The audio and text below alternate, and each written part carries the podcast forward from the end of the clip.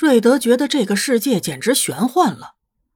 他愉快的在 C C 的房间打了一晚上的地铺，然后差点被第二天头昏脑胀爬起来长跑的 C C 一脚踩到。按照摩根的说法，就是这孩子抖 M 到没治了，和女朋友住了一晚上，居然就只是打个地铺，还差点被刚刚起床的女友给踩到。好吧，不管怎么说，瑞德不管是智商还是情商，都给他在谈恋爱这件事情上疯狂的扯着后腿。但是我们可爱的高智商茶杯犬，靠卖萌弥补了所有智商和情商上的不足，至少。他已经学会不要希望 C C 穿上那件名叫肚兜的中国传统工艺品睡觉了，尤其是他还在他的房间打地铺的情况下，一个不小心就是失血过多的下场啊。而对于陆小西来说，瑞德跑到自己的房间里来打地铺这种事情并不是第一次了。反正以他不到半只吉娃娃的战斗力，他觉得就算他在自己的房间里打地铺，他也绝对，嗯。什么也做不了。对于瑞德来说，作为一个有女朋友却只能在他的房间里打地铺的男人，他觉得人生总有那么点儿寂寞如雪的味道。就像，就像当他和 C C 一起出去的时候，遇到高中时候的同学，对方一不小心，天知道他到底是真的一不小心，还是假的一不小心，把自己高中时候被一个可爱女孩子约。结果被蒙上眼睛绑起来扒光的事情告诉了 C C。要说有什么事情他绝对不想让 C C 知道的话，那么这就是其中一件。当时瑞德真的都快直接拍桌子闹脾气了，但是 C C 的反应真是让他觉得隔了十多年也一样的，嗯，他觉得挺解气的。当年他觉得他们做的很过分，但是天性羞怯的他。没有去找他们理论。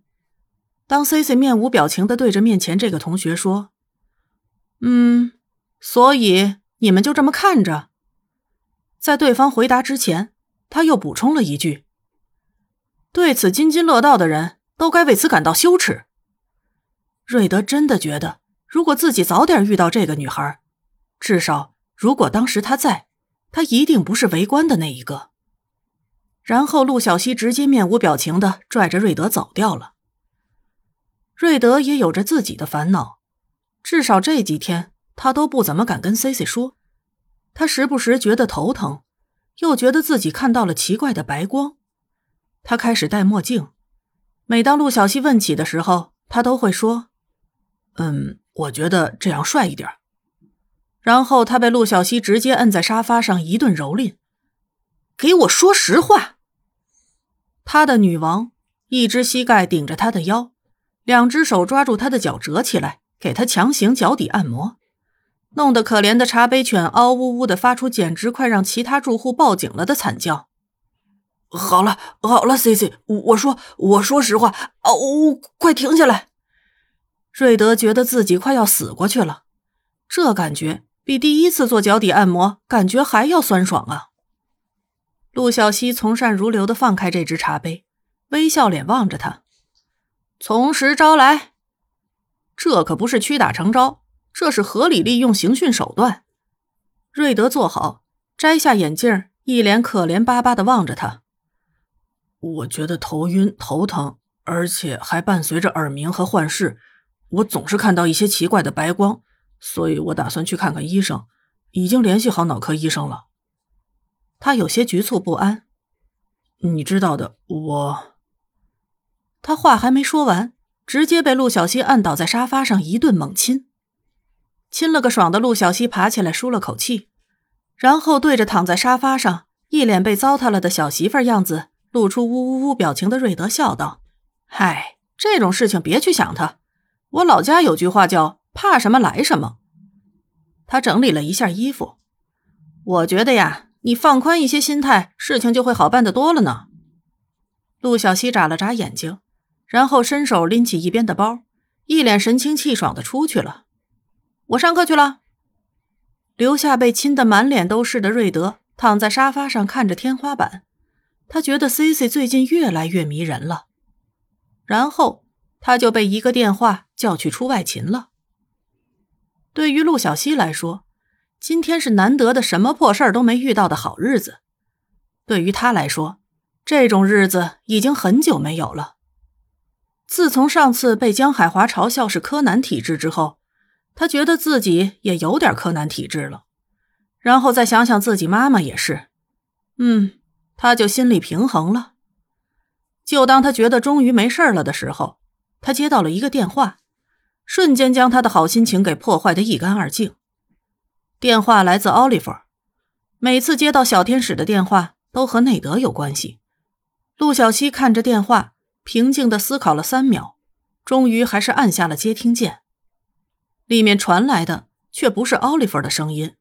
而是另外一个女孩的，陆小西只能这样问道：“不好意思，请问你到底是谁？”“我我是恰克。”对面那个抽泣着的声音这样说道：“对不起，我知道我们不熟，但是我真的不知道要找谁来帮忙了。我做了件非常后悔、非常非常非常后悔的事情。”他抽泣了两声。然后前言不搭后语的说了一大堆的话，陆小西头疼的听完，还没明白他在说些什么。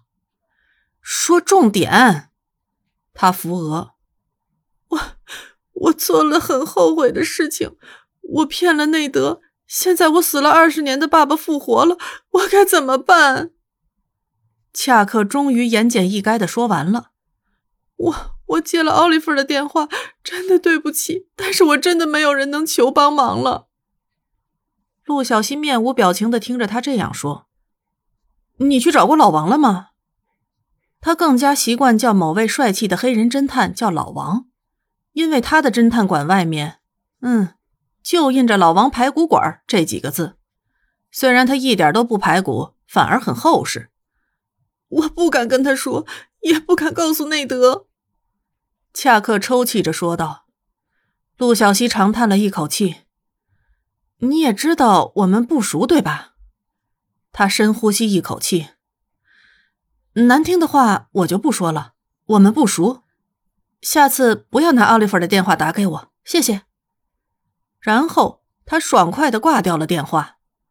当他是专业救火员吗？这破事儿他不管，自己惹祸自己解决。